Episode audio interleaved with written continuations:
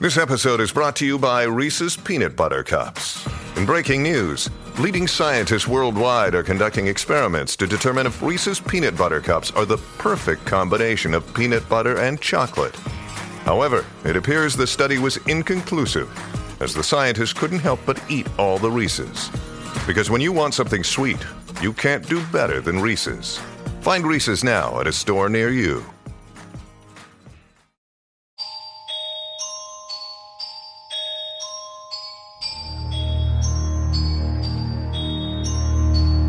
Vá de retro satanás. Você já deve ter ouvido essa expressão um milhão de vezes. Isso pode ocorrer porque a história sobre o exorcismo e possessão geralmente atrai bastante atenção e curiosos, provocando um medo no público em geral. E há 50 anos, o filme O Exorcista marcou na nossa memória coletiva uma versão inédita e perturbadora do que seria presenciar uma possessão demoníaca, influenciando praticamente tudo que veio depois sobre o tema, seja nos filmes, nos livros, jogos e séries de TV. E é por isso que esse assunto nunca sai de moda. Por isso que no episódio especial de hoje do Mundo Free Confidencial, selecionamos exorcismos brasileiros, material nacional, e a gente vai comentar deles logo depois da vinheta e a gente já volta.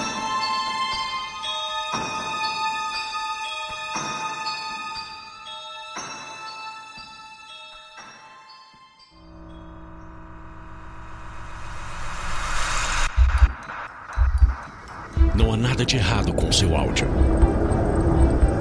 Adentramos agora através dos seus sentidos. Estamos preparando você para o que vai acontecer nos próximos minutos. Além do que conhece por tempo e espaço, o contato com algo além. Não conte para ninguém e nunca olhe para trás, pois este é Mundo Freak Confidencial.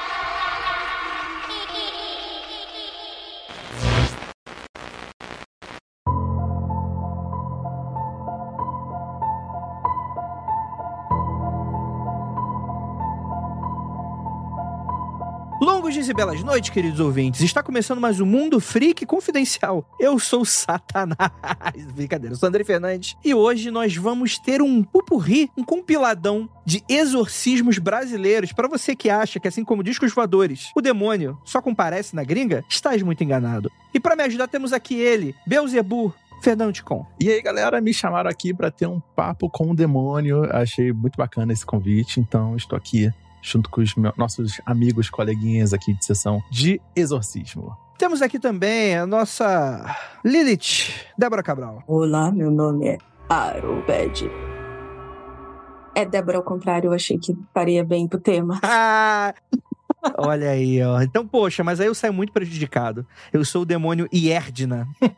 Esse fica muito Eu sou o Ibag. É horrível. Ibag. Ibag. Não, pô, Ibag é maneiro, pô. Um demônio da Mesopotâmia. Não é? Ó, o meu, o meu com- começa com H, fica da hora, porque parece tipo Harobed. Ó, Olha aí, ó, tá vendo? Então é melhor que Erdna. Pô, Erdna não respeita um demônio chamado Erdna. aí é escrotíssimo, né? Temos aqui nossa queridíssima Gabi Laroca. É um excelente dia para um exorcismo, não é mesmo, queridos colegas? Olha aí, frases clássicas do cinema. Hoje a gente tem especialistas em cinema, especialistas em exorcismo, para falar de casos bizarros. E eu tenho um recado para dar para você que tá aqui com a gente hoje, porque é o seguinte, galera. Hoje o episódio ele é muito especial, pois a Universal Pictures convidou a gente para falar sobre famosas histórias de exorcismos que aconteceram aqui em terras brasileiras. E pra gente já ir entrando no clima também. Do quê? Do filme novo de um fenômeno cultural que invadiu nossos corações de medo e que agora está entre nós. Ele mesmo. Dia 12 de outubro estreia o filme O Exorcista, O Devoto. Somente nos cinemas e com sessões antecipadas na quarta-feira, dia 11, para você começar o feriado já no clima de Halloween. Então, galera, quero aí vocês pegando sessão da meia-noite. Tudo bem, pode pegar de tarde, mas quero ver aí se pegar à noite essa sessão aí, hein? É, esse próximo filme conta a história de um pai de uma criança possuída que busca a ajuda de Chris McNeil, sim, a mãe da Reagan, do filme original. É um filme que ele se passa no mesmo universo do filme clássico da década de 70, O Exorcista, né? Trata-se de uma nova trilogia que vai explorar a história original de 73 como nunca antes, numa jornada cinematográfica totalmente nova, com apostas cada vez mais altas e mais momentos aí de gelar o sangue e deixar o cabelo em pé. Então, galera, é um filme que se passa no mesmo universo do original, como a gente tá falando, com a volta dos personagens clássicos, produzido também pela nossa queridinha, a Blumhouse, que tanto citamos aqui no podcast e que estamos sempre recomendando as produções. Lembrando, sempre que é preciso verificar aí a classificação indicativa dos filmes. Então tome bastante cuidado com isso e que tem versões acessíveis também disponíveis aí no filme. Se você tiver qualquer dúvida, é só consultar aí o cinema da sua preferência para mais informações. E ó, tenha certeza que semana que vem, dia 12, estaremos não apenas eu, Andrei Fernandes, como toda a galera freak aí nessa experiência que, cara, vai ser incrível aí no cinema. Bora marcar? Então a gente se encontra lá.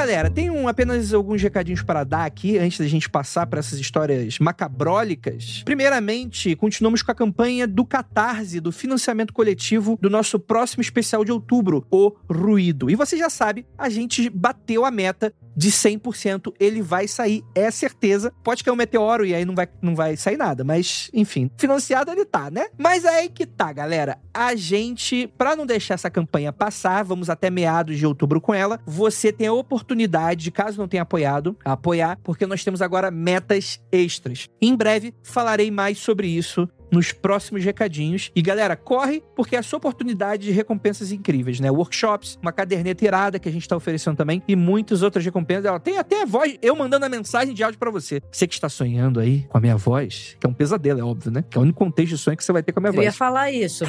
Eu ia falar isso. Vamos intrometer nos recadinhos alheios aqui. Gente, o Andrei, quando o Andrei me manda mensagem de áudio, eu fico três dias sem dormir, entendeu? Traumatizada completamente. Mas até aí tem as suas utilidades, que é você mandar pros seus inimigos a minha voz, falando, ó, galera, cuidado aí. e pra não deixar a peteca cair, final de outubro agora, a gente vai ter o quê?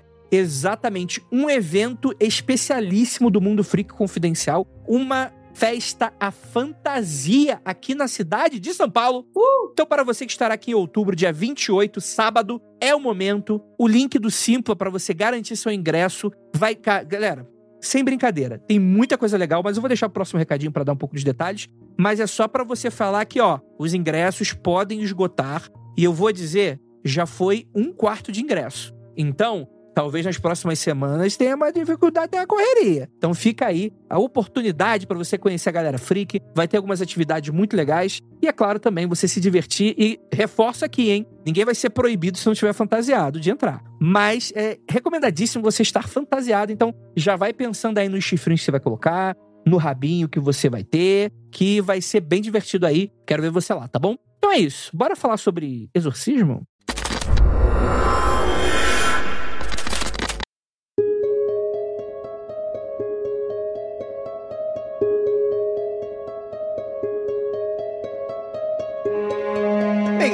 Possessão demoníaca. O que, que eu gosto da possessão? Que é o seguinte: a possessão é laica. Ela está presente em qualquer religião. Ela não faz divergências. Ela não fala, "Ah, não, eu prefiro essa do que aquela. Eu só apareço nessa. Mas naquela outra eu não apareço. Possessão demoníaca está presente em diversas religiões, inclusive na antiguidade. Tanto que o primeiro filme do, do Exorcista, o demônio possessor é Pazuzu, né? Que seria um deus é, mesopotâmico, enfim, dentro da visão católica da coisa toda. É interessante, né, você falar de antiguidade, porque pegando como exemplo o próprio Exorcista, o filme de 73, a gente tem o Pazuzu, ele é um, um demônio, inclusive que no começo do filme ele é desenterrado, né, ali, então tem toda essa questão de uma origem na antiguidade, mas também mostra bem como esses demônios, esses seres demoníacos dentro do cristianismo, que é o caso do Exorcista, eles vão sendo apropriados, entendeu? Então, assim, poderiam ser deuses ou outros seres místicos que no lore cristão, digamos, eles se tornam demônios. Então, eles têm histórias muito antigas e às vezes eles até são amalgamados. Então, assim, são dois, três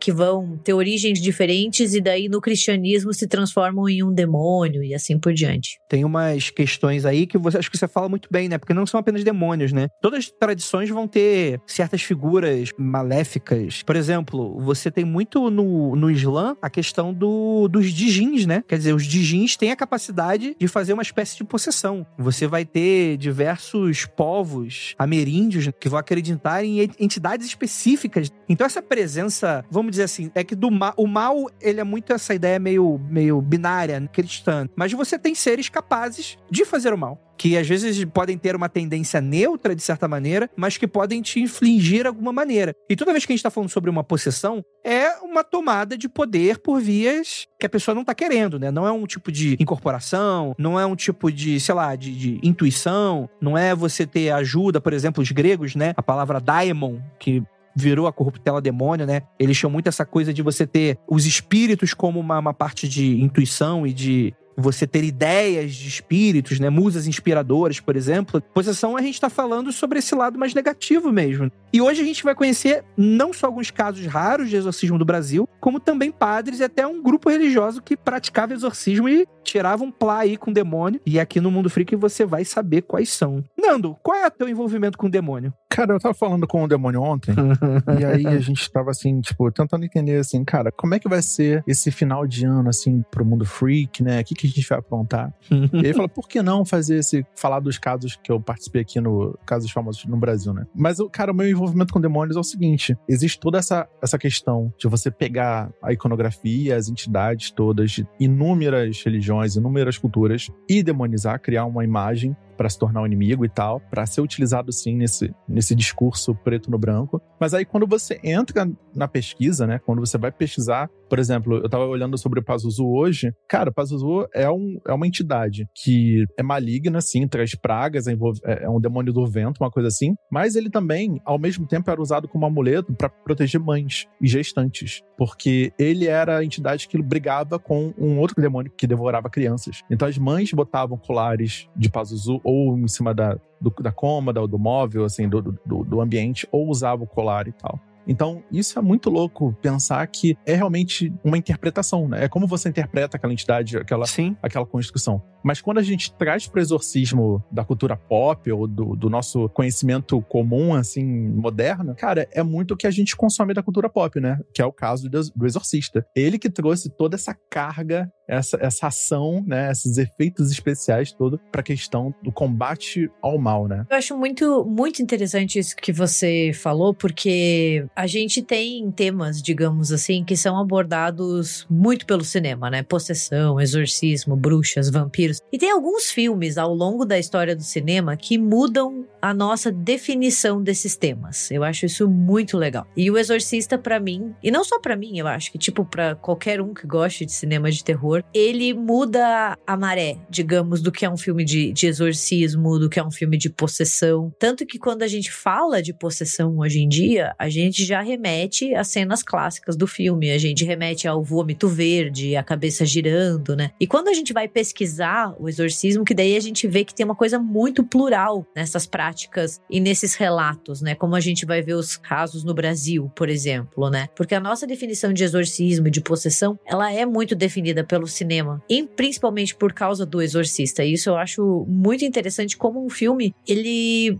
impacta o imaginário coletivo por décadas, sabe? A ponto de mexer em algo que acontece desde a antiguidade nas sociedades, sabe? Isso é, é muito, muito interessante. E aí eu, eu só queria também trazer um ponto que eu acho que é muito importante, que contribui diretamente para o que a gente vai falar hoje, que é o fato de que o exorcismo ele não é filmado ou documentado, né? Na verdade, a indicação de um exorcismo católico é que você não dê publicidade a ele, sabe? Que você, inclusive, é a base da coisa, né? Você não dá voz pro demônio, né? Você não expõe ele por aí. Então é por isso que não tem muitos casos assim que são realmente amplamente divulgados. E é diferente daquele exorcismo de TV, vamos dizer assim, né? Que toda hora é, é uma pessoa que tá sendo supostamente exorcizada ou tirada do demônio, que aí já é um show. É literalmente uma apresentação, uma, uma performance para poder impressionar as pessoas o maior número de fiéis possíveis, né? Então você vê como é que diferentes culturas, crenças lidam com essa coisa do exorcismo, né? Inclusive por motivos muito diferentes. Enquanto a, a Igreja Católica faz dessa forma, né? Que é uma, a forma mais tradicional e mais antiga de todas dentro do que a gente conhece. Outras formas, né? Por exemplo, exorcismo de TV, uma coisa mais aberta, ele foca muito nessa mensagem que todo dia o demônio age, todo dia você tem que exorcizar e é sempre em torno do demônio, né? Sabe? Às vezes é mais sobre o demônio do que qualquer outra coisa, outro ensinamento de Deus, por exemplo. O que que dá mais clique, Andrei? Falar mal do demônio ou falar coisa boa? é exatamente isso. Falar bem do demônio e falar coisa mal. é isso que dá. Sobre o filme do Exorcista, eu concordo muito com a Gabi. Eu sei que ele é o padrão, assim, ele, ele é tipo.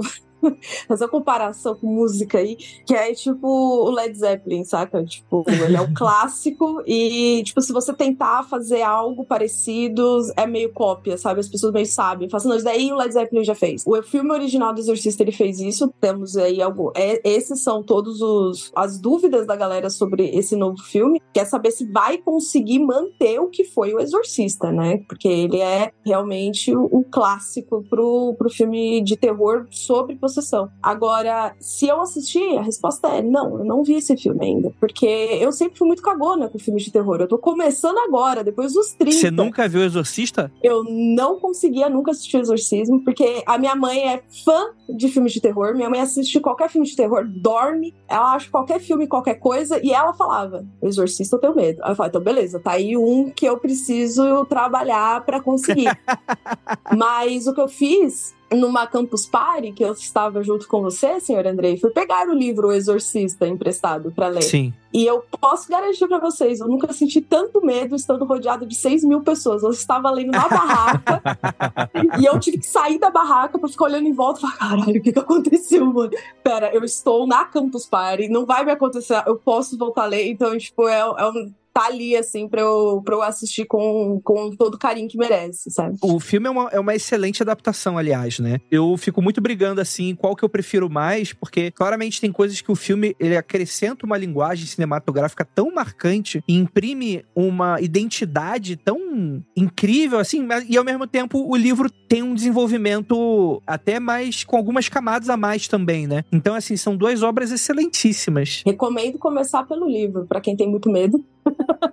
Eu gosto muito do livro, né? Ele foi escrito pelo William Peter Blatty, que é quem fez o roteiro do filme, então eu acho que isso, assim, é aquela junção de uma pessoa que conhece, que escreveu e sabe o que funciona e o que não funciona para levar para as telas, né? E pensando daí na adaptação, né? Porque a história é aterrorizante. Eu lembro que a primeira vez que eu li o livro, eu fiquei, assim, morrendo de medo e extremamente desconfiada de tudo, assim. Parece que você sente algo que não devia estar sentindo, mas o, o filme ele se beneficia da imagem, né? E é algo que o cinema em si tem esse benefício, porque a gente tem daí tudo aquilo que a gente leu muito mais visual, né? E daí os filmes de, de exorcismo, com iniciados pelo exorcista, eles bebem muito do que a gente, quando trabalha com cinema de terror, chama, que é a tecnologia da salvação, que é você usar esses ícones católicos, assim, tipo, usar o terço, usar a reza, usar o crucifixo, tudo que o filme usa para demonstrar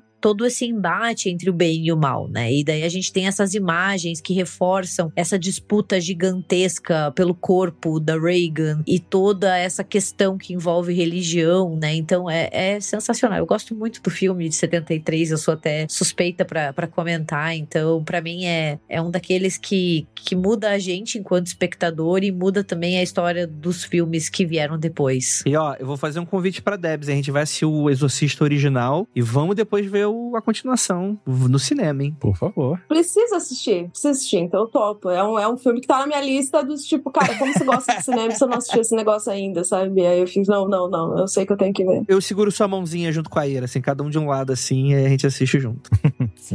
Ricardo, eu vou precisar das mãos pra cobrir o olho de vez em quando. Vamos lá, gente. Vamos falar de exorcismo real, porque afinal de contas, o, o filme do Exorcista ele precisou se basear. E você já sabe que a gente já gravou esse episódio, né? Falamos sobre a história real por trás do Exorcista, que é o, o Mundo Free Confidencial número 303. Olha aí, galera da numerologia. A história real por trás de O Exorcista. Que não são essas que a gente vai falar hoje, mas são as brasileiras. E já vamos começar com um caso agora. Agora não, né? Tem bastante tempo no Rio Grande do Sul.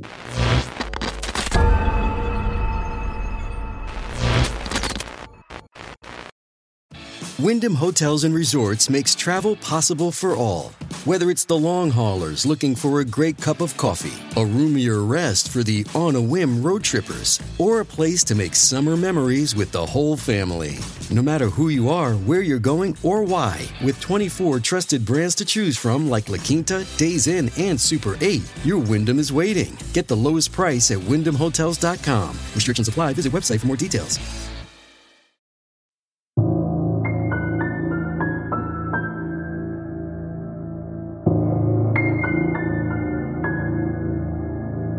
O ano era 2014 e o caso aconteceu numa zona rural na cidade interior do estado do Rio Grande do Sul, quando eventos inexplicáveis começaram a acontecer na casa de um casal com três filhos. Um menino de 8 anos e duas meninas, né? Uma de 11 e outra de 15 anos. E a ideia é que os vizinhos começaram a escutar umas batidas, como se fossem socos nas paredes e barulhos de pedras caindo sobre o telhado da casa, que depois começaram a aparecer também no interior da residência. E isso é uma história muito maluca, né? Porque o que, que se falava, né? Que pedras atingiam os telhados, como eu tô explicando aqui, mas algumas pedras atravessaram os telhados como se não tivesse nada e caíam dentro de casa, sem furar o telhado. Olha que loucura! Só pode ser coisa do capeta, né? Com certeza, né? Chuva de meteoro, basicamente. Assim, então, mas, mas, porra, meteoro transmaterial Coisa doida, gente. A, a, casa ia ficando cheia de pedra mesmo, assim. Eu lembro das imagens, assim. Sim. Caraca, como assim? As imagens eram, eram bem impactantes, assim. E aí a família acabou buscando ajuda aí na Brigada Militar, que ficaram bastante surpresas, assim. Um fenômeno que você não tem uma explicação lógica normal, né? Vizinhos também tentavam ajudar, levando a família para ser abrigada numa escola, porém, os fenômenos continuavam dentro de casa. É um caso clássico aqui de um fenômeno poltergeist, né? Nunca mais voltava para essa casa, para essa rua. Nunca mais. Morava na rua do lado, na, na calçada, para não piso mais ali dentro. Eles prestaram depoimento sobre o que presenciaram, como móveis se movendo, sem ninguém tocar, utensílios que, que trocavam de lugar sozinhos e sumiam, né? Chuva de pedras. E o sargento de brigado, João Aquino, que estava lá, relatou o seguinte: Vimos pedras sendo jogadas ou caindo em cima do telhado da casa, mas nas paredes, e o detalhe é que não quebraram as telhas. Nas paredes não ficava nenhum sinal dessas pedras. E aí, depois desses eventos inexplicáveis, pouco tempo depois, a filha mais velha do casal passou a dar indícios de que talvez ela não pudesse estar aí meio normal, né? Talvez pudesse ser um caso aí de possessão. A mãe relata que presenciou uma vez, inclusive, o demônio levando a filha para cima da casa e ia jogando para baixo, quebrando as telhas em seguida. É um tipo de manifestação bem violenta essa. E foi quando um produtor de vídeo local soube do acontecido e intrigado passou a filmar os fenômenos e ele viu uma pedra caindo dentro de casa sem causa aparente, por exemplo, né? Ele chegou a presenciar isso em vídeo, né? E ficou impressionado com o que ele teria presenciado. E foi quando decidiram procurar aí a ajuda de um médium, né? E foi aí que o exorcismo foi conduzido pelo médium Nelson Júnior Paz, que observou que o espírito maligno, supostamente, se afastava da garota sempre que ele se aproximava. Foi então que ele teve a ideia de se afastar, permitindo que o demônio temporariamente tomasse posse do corpo dela, a fim de possibilitar a realização do exorcismo. E foi todo esse processo documentado pelo produtor de vídeo. E no final, o médium afirmou que conseguiu expulsar o demônio maligno do corpo da garota. E após a conclusão, a família optou por demolir a casa e eles receberam assistência social no Rio Grande do Sul, apoio psicológico da Federação Espírita do Rio Grande do Sul e por aí vai, né?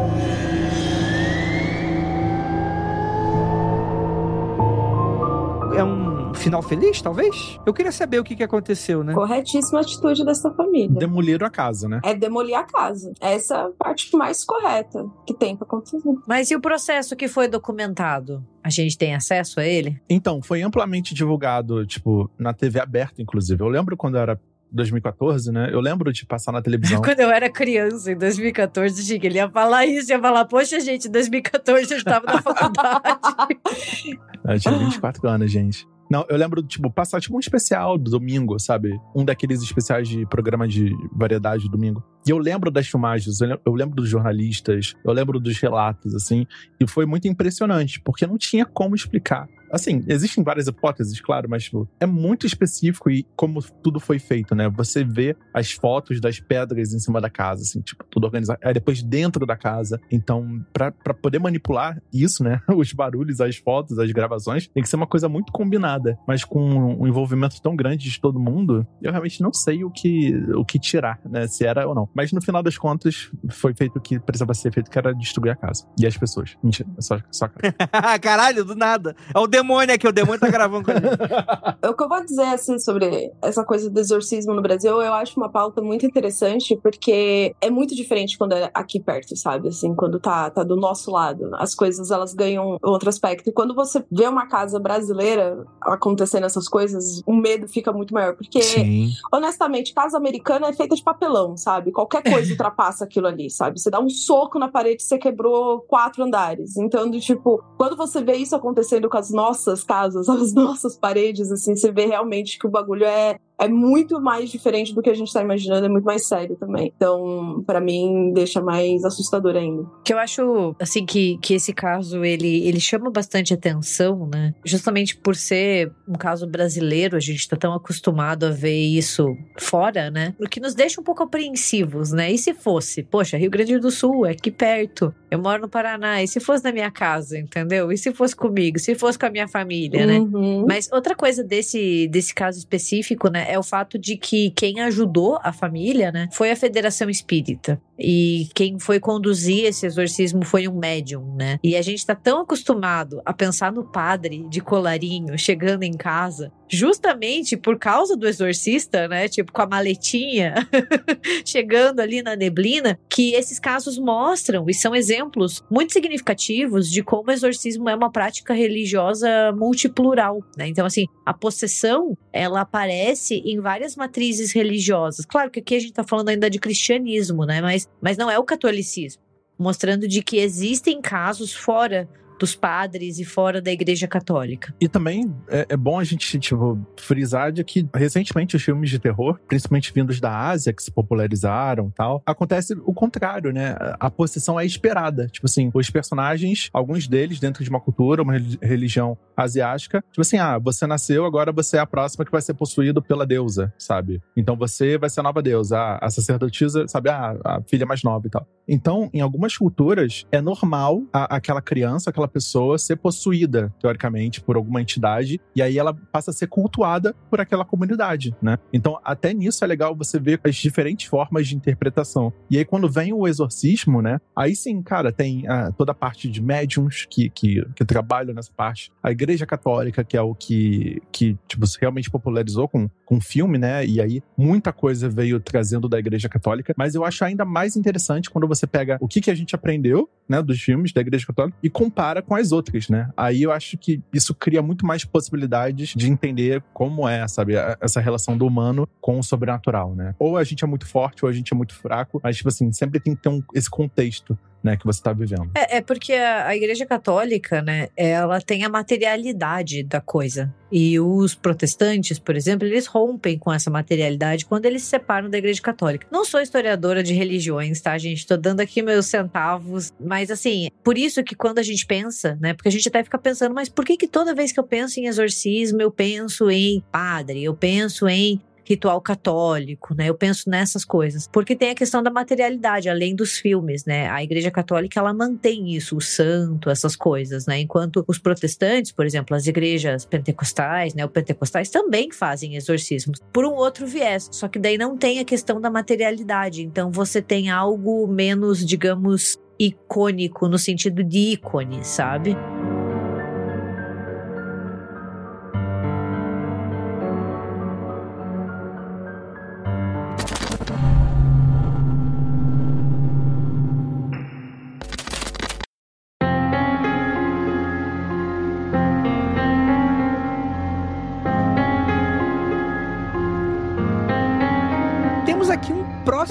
Relato que foi esse caso da dona Dercília, que teve um, um caso de sofrimento bizarro, assim, de 34 anos, envolvendo essa dona de casa de Goiânia e a sua família, né? O seu marido acreditava que a esposa estava possuída por um demônio devido a certos comportamentos meio agressivos e perturbadores que ela demonstrava. O demônio falava supostamente através da dona de casa, usando uma voz estranha e expressando a ideia de que ela tinha sido consagrada para ele. Porém, Segundo o marido, o verdadeiro alvo do demônio era, na verdade, a filha do casal que testemunhou a experiência perturbadora de ver a mãe agindo dessa maneira. E perguntada se lembrava de alguma coisa do exorcismo, a Dercília relata o seguinte, né, a possuída.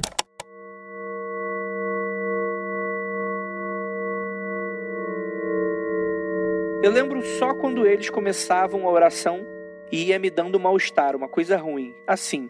Aí eu não lembro de mais nada. Aí no outro dia, quando chegava em casa, eu estava toda machucada. Boca, braço, tudo. Aí eles me contavam tudo o que tinha acontecido.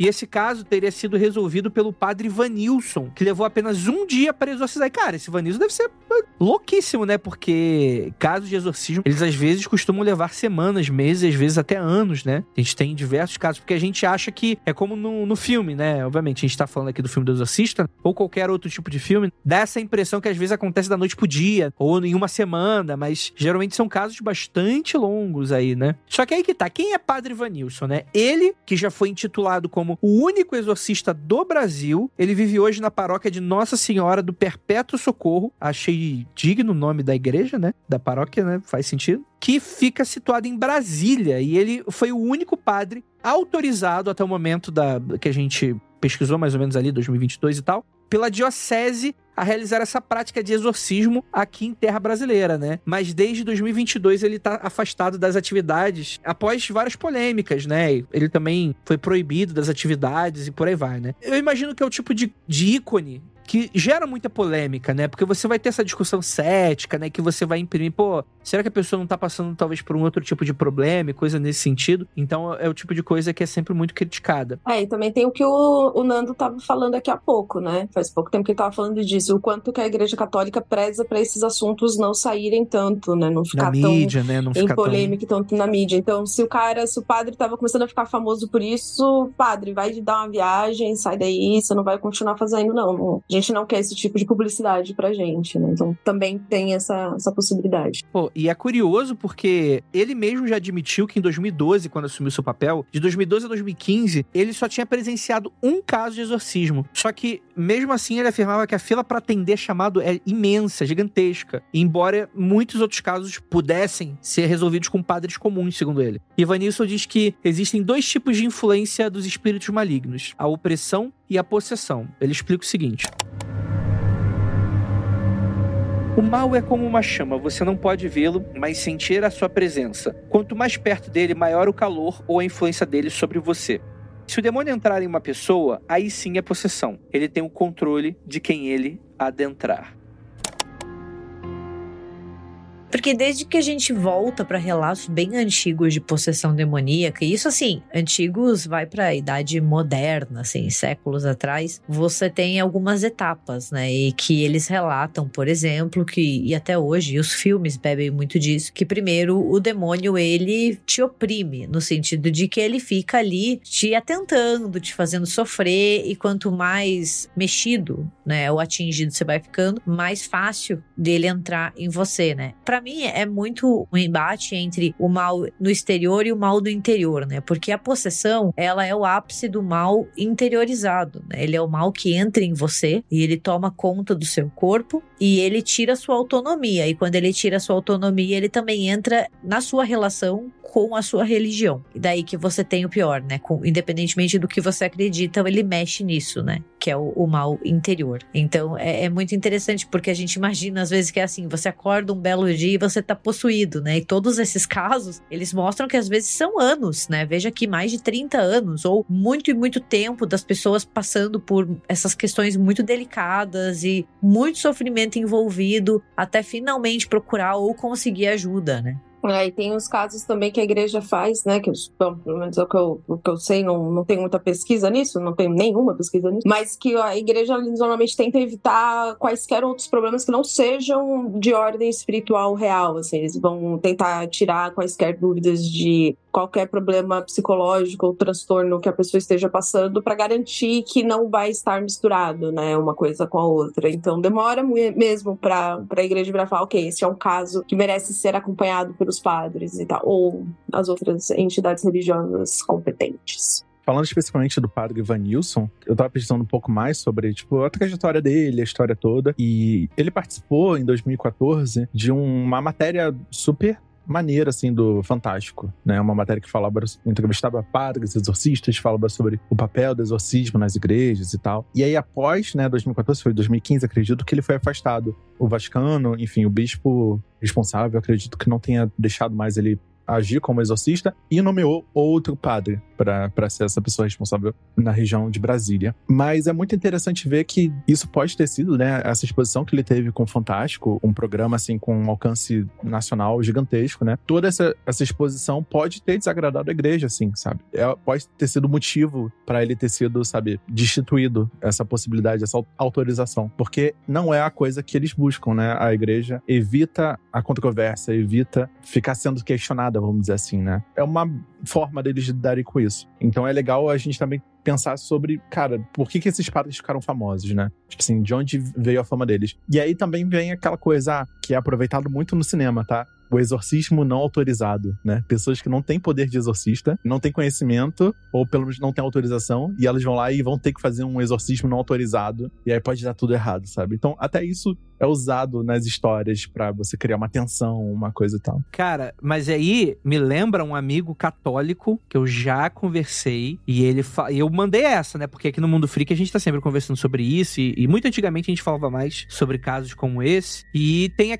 essa mítica realmente, né? Que a Igreja Católica ela desincentiva esse uso banal de exorcismo para todo canto, assim, né? Que pode ser uma, uma espécie de problema que a pessoa tá tendo, que não é de uma natureza espiritual e justamente esse tipo de coisa não cai na mídia e tal. Mas esse meu amigo me garantiu que isso é meio balela e que padres ao redor do Brasil fazem exorcismo a torto e à direita e, e a parada rola mesmo. Tipo, tem pedidos e tem padres famosos, assim, que rodam o Brasil fazendo exorcismo para diversas paróquias e igrejas e comunidades de interior e coisas nesse sentido. Eles chegam até a ser famosos, assim. Então, vamos dizer que é alguma, é uma coisa meio fora do, fora do radar, vamos colocar assim, né? Mas que em teoria rola isso aí sim. Eu acho assim, novamente, né? Não sou historiadora das religiões, mas quando a gente pensa em igreja católica, eu acho que o que a gente quer dizer é que a igreja católica ela é muito fechada em si, né? Então, assim, é, é difícil você acessar os arquivos da igreja católica, por exemplo, né? Não é tão simples assim. Eles mantêm muito o, o ritual,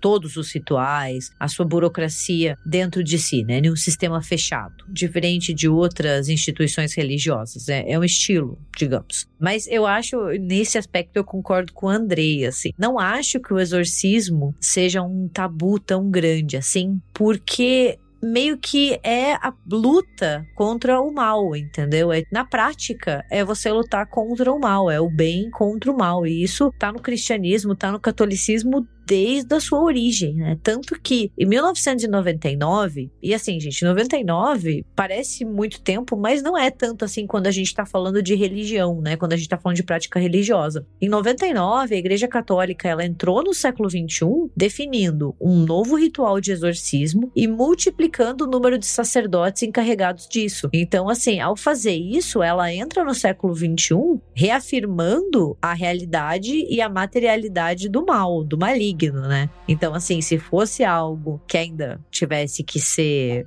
escondido, é, ou assim que eles não praticassem mais tanto, digamos, não teria o porquê disso. Eu acredito que seja muito mais por um estilo da igreja de se manter mais fechada e de não contar o que está acontecendo. É, o que eu ia falar é que eu tive uma amiga que trabalhou comigo e com a Ira, e ela, muito católica, nos contou casos de possessão, de exorcismo dentro de retiros e espaços da igreja católica. Então, ela, ela contou vários casos pra gente. Eu lembro que eu ouvi todos extremamente apavorados. Ficou três anos sem dormir. Até hoje ela não dorme por causa disso, entendeu? ela contou real, assim. E você vê que, assim, o jeito de contar é um jeito do tipo, eu não quero falar isso porque eu não quero espalhar isso, mas aconteceu e eu não vou dar muitos detalhes porque eu não quero ficar espalhando esse tipo de coisa, sabe? Então, eu concordo bastante aí com, com a fala do Fernando também.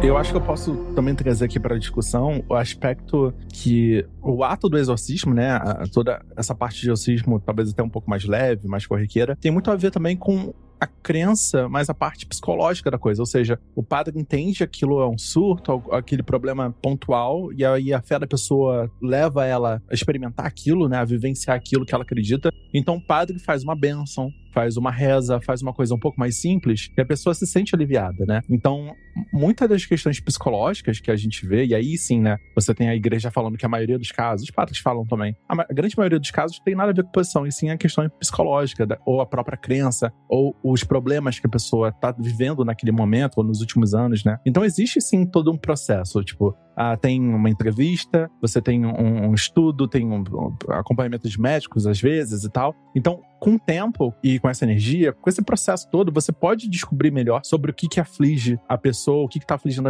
as pessoas. E aí, quando não tem esse tempo, né, e também não tem autorização do Vaticano, o exorcismo tem que ser express, vamos dizer assim, o padre muitas vezes realiza aquele sermão ou a, a, aquele rito mais simples ou uma bênção para poder aliviar a dor psicológica, a dor, tipo assim, pode ser uma dor da, da alma, pode ser assim, mas de fato não é a possessão que a Igreja Católica, como ela define, né? Como é a possessão demoníaca definida pelo cânone da Igreja. Eu sempre lembro daquele padre que afirmou, um padre italiano que afirmou fazer mais de 60 mil exorcismos na carreira inteira dele. E aí depois ele falou, não... É padre Amon, né? É, não, é assim, é porque eu, toda vez que eu rezava por alguém, também eu contava com um exorcismo, sabe? Porque um exorcismo, de vez em quando, não faz mal a ninguém.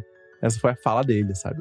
Então, até nisso, até nisso, sabe, a gente tem que levar em consideração que tem exorcismos e exorcismos, sabe? Um exorcismo e um copo d'água não se nega a ninguém, né? Já diria o sábio, o poeta. Né? É, cara. Fazer mal não vai. Já diria o famoso Padre Amor.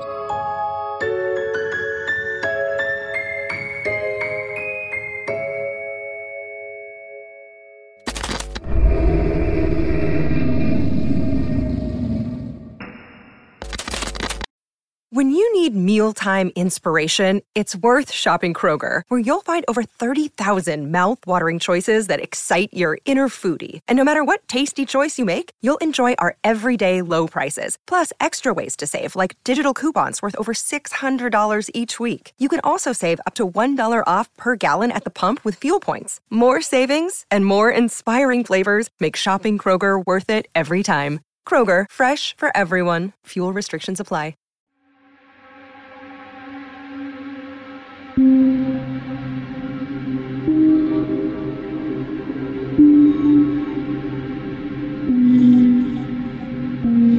E aí a gente vai entrar num, num tópico interessante aqui, né? Que são os arautos do evangelho que é um tema em que vários ouvintes já pediram pra gente fazer. Nós tínhamos um vídeo antigo em que a gente fez uma entrevista na época das polêmicas, em que um ouvinte nosso, né, que gostava muito da gente e tal, ele topou dar uma entrevista para falar um pouco sobre o que, que acontece nos bastidores, porque era uma instituição que, para quem não é um católico fervoroso, assim, é, fica muito no anonimato, né? Porque é meio que uma coisa muito isolada, né? Até o local deles, né? O castelo que eles ficam, enfim, né? E aí aconteceu uma série de polêmicas e que isso foi trazido à tona pela mídia mídia, né? De gravações que eles tinham. E, cara, a história é o seguinte: para você que não sabe, tá dando mole. Os Arautos do Evangelho é uma associação católica leiga fundada em 1996, dedicada à promoção da fé e da evangelização, segundo algumas diretrizes da Igreja Católica Apostólica Romana. E a ideia é que eles têm uma presença forte em vários países, incluindo o Brasil, onde são particularmente ativos. E assim, pelo que eu entendi, eles não são um braço da igreja católica. Eles são uma galera que é muito fã, então a igreja é tipo um fã-clube. Eles são um spin-off não autorizado, entendeu? Não, porque ele é autorizado, por enquanto. Até rolar os processos que eu não sei o que, que é Não, tudo bem, mas tipo, você sabe quando você não tá na, digamos assim, você não tá dentro da linha do tempo da franquia, que eles te tiram, Sim. assim, do filme, eles te colocam de lado. Sim. Entendi, spin-off. É um spin-off, mas ele, assim, não tá dentro do cânone. É isso. Eu só fiquei meio curiosa com a associação leiga. Eu achei isso um termo muito esquisito. Associação Católica Leiga. Por que, que eles são leigos? Eles não estudam catolicismo? Eu vou, eu vou colocar aqui agora. Associação Católica Leiga. Procurei Associação Leiga Significado. Baixei um PDF da Universidade La Rioja. E, de acordo com esse PDF aqui, associações leigas católicas. São denominadas associações leigas católicas as organizações de fiéis formadas a partir de critérios de cor de pele, socioeconômicos ou simplesmente vinculação ao catolicismo. Os devotos não eram ordenados, mantinham famílias, escolhiam santo patrono e desenvolviam com certa independência da Igreja Católica a sua devoção, seus ritos e suas festas. Oficialmente, a missão dos arautos do Evangelho, segundo consta, né, é promover os ensinamentos e valores do cristianismo, bem como a devoção à Virgem Maria, né, que faz parte da iconografia, da teologia da coisa toda. E seus membros são leigos que fazem votos de castidade, pobreza e obediência, mas não são sacerdotes da Igreja Católica. Talvez por isso tenham, ao longo de sua existência, se envolvido com várias polêmicas, né, e controvérsias devido às alegações de práticas religiosas questionáveis que gerou até, segundo aqui as fontes que a gente leu aqui, vou deixar as fontes, algumas fontes aqui no, no post do episódio, né? Tem fonte aqui no G1, tem fonte no UOL, tem um monte de coisa que, que vocês podem observar, né? Em que você tem casos em que os arautos, eles teriam exorcizado, né, pessoas, tudo isso sendo mantido no sigilo, inclusive nomes de, de envolvidos, e que meio que seriam exorcismos não autorizados. A questão é que existem denúncias, né, de, de, ritual de exorcismo que põem esse grupo católico brasileiro na mira do Vaticano. Então, o Vaticano, ele abriu uma espécie de processo, vou colocar assim, né, e que tá julgando. Não sei se ainda já, eu não sei se saiu já esse resultado sobre isso, né? Então, às vezes os caras foram até absolvidos, não, não tô sabendo, mas como eu falei, as notícias vão estar tá por aí. Então, você tem aí uma série de vídeos que apresentam vários rituais de exorcismo e reuniões para discutir conversas de padres o que seriam demônios possuindo fiéis que colocaram aí o grupo sobre o olhar aí do, do Vaticano, né? Então, você tem, por exemplo, a reportagem aqui do UOL, que eu vou fazer a citação direta, eles falam o seguinte. O UOL teve acesso a nove vídeos gravados por integrantes do grupo há cerca de um ano e meio e que foram compartilhados fora do grupo desse ano. Nessas gravações, há cenas de um monsenhor falando em latim e realizando um ritual que seria para tirar o que ele chama de demônio do corpo de duas adolescentes. Em outro, um membro dos arautos lê um relatório que narra o diálogo entre um padre e um demônio que estaria incorporado em uma mulher. Então a ideia geral é que eu acho que a igreja não gostou muito dessa ideia de entrevistar o demônio, né? Ainda mais o demônio sendo aí o pai da mentira, talvez não sei se é o tipo de coisa que o Vaticano gostaria que estivesse rodando por aí dessa maneira, hipoteticamente, né? Porque, enfim, o Vaticano que tem que falar, não sou eu, não sou o Vaticano. Então fica aí a, a questão, né? A polêmica envolvendo aí, mas em teoria aí os arautos, eles. Você tem até uma citação aqui que fala que um padre, padre Kleber, né? Ele explica que o tempo de duração de exorcismo é a vontade de Deus, entretanto, não pode deixar o paciente fatigado. E o padre descreve o kit básico para o ritual de exorcismo: água benta, sal bento crucifixo e estola roxa, que seria aquela vestimenta clássica do exorcismo aí que a gente vê em filmes, né? Então, fica aí a curiosidade para você que quiser saber mais, a gente vai deixar algumas fontes aí para vocês. Na verdade, a curiosidade também que eu queria dizer aqui, que eu fui ver a pauta, fui ver a, as referências e o Padre Kleber é de Guarulhos. Então, eu queria deixar felicidade aí. Manda um grande abraço aí pro Padre Kleber. Um grande abraço pro Padre Kleber do Jardim Tranquilidade. Porque a igreja é bem bonita, a igreja que ele, que ele tá lá, aparente, que, é, que é, se ele ainda está lá, né? Essa matéria tá, tá atualizada. Fui ler a matéria porque tá falando de três casos de possessão de Guarulhos e também, ó, novamente, a gente não tem dados, não tem informação, não tem nenhuma atualização, só o padre falando que tá fazendo a análise para saber se são exorcismos mesmo, se ele vai fazer ou não está validado, né? Se pode ou não fazer, né? Por aí vai, né? É, especificamente do, do Arautos, eu acho que realmente merece um episódio, né? Inteiro sobre ele, porque é, é muito mais próximo de um culto, vamos dizer assim, né, de manipulação da fé, de recrutamento de crianças, é, crianças desde os 11, 12 anos sendo aí é, manipuladas, criadas sobre dentro desse dogma. E aí tem casos de, de, enfim, de assédio também no meio. Então é um tema muito pesado e bem sensível que eu acho que merece um aprofundamento mas especificamente da parte de, de exorcismo, de possessão, eu lembro que a maioria desses cultos, ou a maioria desses. É, acho que não tem outro termo além de culto mesmo, eles usam essa parte sobrenatural para validar também. É uma das muitas formas de você validar a sua crença, né? Então você faz aquela lavagem cerebral na pessoa, e aí quando ela tá super indefesa, ela tá desestabilizada, ela tá passando por um longo processo, né, de entrar no fundo do poço, cara, ela se torna isso, né? Ela se torna aquele pensamento só para reforçar ainda mais e repetir as crenças daquele culto, daquele grupo que tá sendo ali organizado dentro de uma crença que é super bizarra.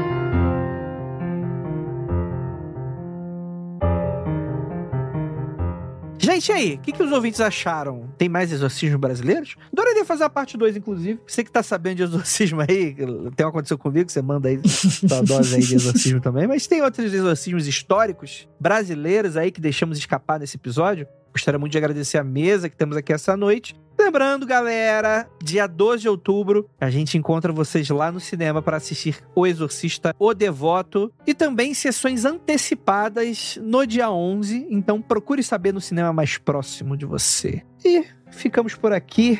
E aquilo, não olhe para trás.